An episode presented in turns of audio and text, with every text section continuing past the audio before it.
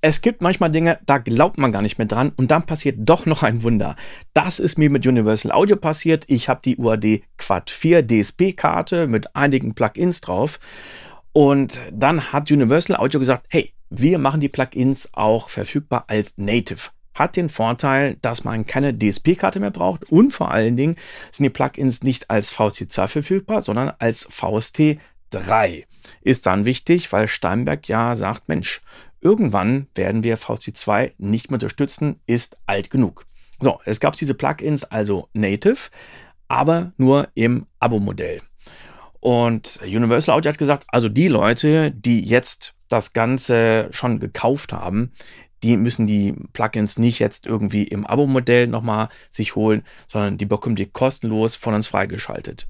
Ja, kleiner Wermutstropfen, denn diese Plugins die gab es gar nicht alle als Native-Version.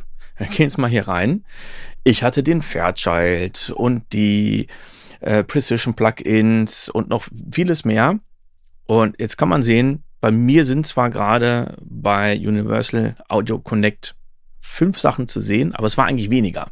Es war nämlich der Studio Decorus, die Studa A800 und der Lexicon 224 Digital Reverb. Mehr nicht. Irgendwann gab es jetzt nochmal kostenlos den LA2A Tube Compressor und dann für sehr wenig Geld die Pultec Passive EQ Collection. Ich muss sagen, die fand ich immer cool von UAD und habe gesagt, gut, bevor ich die jetzt demnächst gar nicht mehr nutzen kann, weil die Plugins irgendwo nicht mehr funktionieren, hole ich mir die jetzt und dann laufen die eben native. So. Aber ich hatte noch viel, viel mehr. Wie gesagt, Fairchild, ähm, noch andere Kompressoren, den 1176, Precision und so weiter und so fort. Und äh, dann habe ich Universal Audio angeschrieben und äh, die haben gesagt, nee, nee, also die ganzen anderen äh, Plugins, die werden wir auch nicht mehr portieren. Bei einigen wird es auch ein bisschen dauern, aber die ganz alten, so Legacy und sowas, das wird nicht mehr kommen da dachte ich mir so, ja, ganz geil. Ähm, dann ist ja bald die ganze DSP-Karte obsolet. Da muss ich gucken, dass die ganzen Plugins jetzt demnächst nicht mehr von mir genutzt werden. Wenn ich ältere Projekte aufmache, möchte ich, dass die ja auch noch laufen. Und äh, ich habe mich dann in Gedanken schon damit verabschiedet. Und dann bekam ich auf einmal eine Nachricht vom Oliver Kells. Vielen Dank. Der hat nämlich gesagt, du Tim, hast schon mitgekriegt? Es gibt jetzt wirklich alle Plugins von Universal Audio, gerade die DSP-Geschichten, als VST3. Und habe gesagt, hey, wie? Und ich habe es gegoogelt und ich habe es nicht gefunden. Und dann habe ich mal gesagt, ich schaue mal auf die Webseite. Und wenn man jetzt hier auf der Webseite ist, der Download-Button, der ist so ein bisschen versteckt. Man geht jetzt auf die Seite hier und wenn man hier so oben drüber scrollt, dann sieht man den Download-Button. Und jetzt haben wir unten links Apollo und UAD.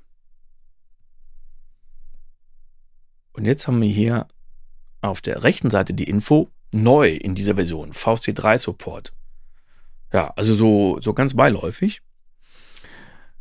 Und jetzt steht hier für macOS runterladen und für Windows runterladen. Und der rechts steht nochmal Versionshinweise. Also es ist die Version 11.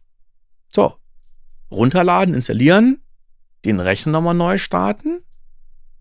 Und das ist es schon gewesen. Jetzt bin ich bei mir in Noendo und gebe einfach mal UAD ein. Und du kannst jetzt sehen, es sind wirklich alle Plugins hier vorhanden. Alle im VC3-Format. Und wirklich auch die, die ganzen Legacy-Geschichten. Jetzt gehe ich mal auf, äh, ich gebe einfach mal ein Legacy. So, und jetzt können wir schon sehen, wir haben den Neve Legacy, den Fairchild Legacy, den Teletronics, den 1176. Also diese ganz, ganz neue Version habe ich gar nicht, aber ich arbeite auch gerne mit den Legacy-Versionen. Und die sind alle noch da. Oder was ich auch noch sehr gerne nutze, das ist der Precision DSer. Oder der äh, Precision Maximizer. Da haben wir ihn. ist natürlich schön, wenn ich jetzt Produktion aufmache, dass der immer noch da ist. Und der Riesenvorteil ist natürlich, ich habe jetzt VC3-Plugins und ich kann jetzt mit denen weiter arbeiten. Denn wenn jetzt irgendwann Steinberg sagt, so, VST2 unterstützen wir nicht mehr, ist mir das scheißegal, weil so die wichtigsten Plugins, die ich mittlerweile habe, die sind auf der VST3-Plattform. Und äh, das ist für mich so ein Time oder Game Changer. Ich habe ja vor kurzem den neuen Rechner bekommen und dachte schon, ja, komm, kannst du auf AMD gehen. Bei AMD ist nämlich das Problem, dass die Quad-Karte, die ich hier habe, nicht unterstützt wird oder einige Probleme macht. Jetzt, egal woran es liegt, und ich dachte mir, ja komm, dann ist egal, dann kann ich mich ja sowieso davon dann verabschieden. Zum Glück habe ich mich für Intel, Intel entschieden, denn da geht das mit der Karte. Und ich finde es auch krass, dass Universal Audio jetzt irgendwie keine Nachricht verschickt, keine E-Mails oder, oder sonst irgendwas, irgendein Video raushat. Ich, ich weiß nicht, vielleicht habe ich es auch übersehen, aber für mich ist das so, so wichtig und geil, dass es die Dinger jetzt endlich alle als VST3 gibt. Ich muss gestehen, ein kleines bisschen komme ich mir verarscht vor, denn dann hätte ich mir jetzt da die, die Pulte Collection nicht kaufen müssen für, ich weiß nicht, was war es, 30, 50 Dollar. Ähm, aber davon hätte ich mir auch einen Döner kaufen können. Ne? Naja, also, hast du das Update schon gemacht bei Universal Audio für die DSP-Karte mit den Plugins auf VST3? Was sind deine Lieblings-Plugins, die du nutzt? Schreib mir das einfach mal und ich sage bis zum nächsten Mal. Ciao!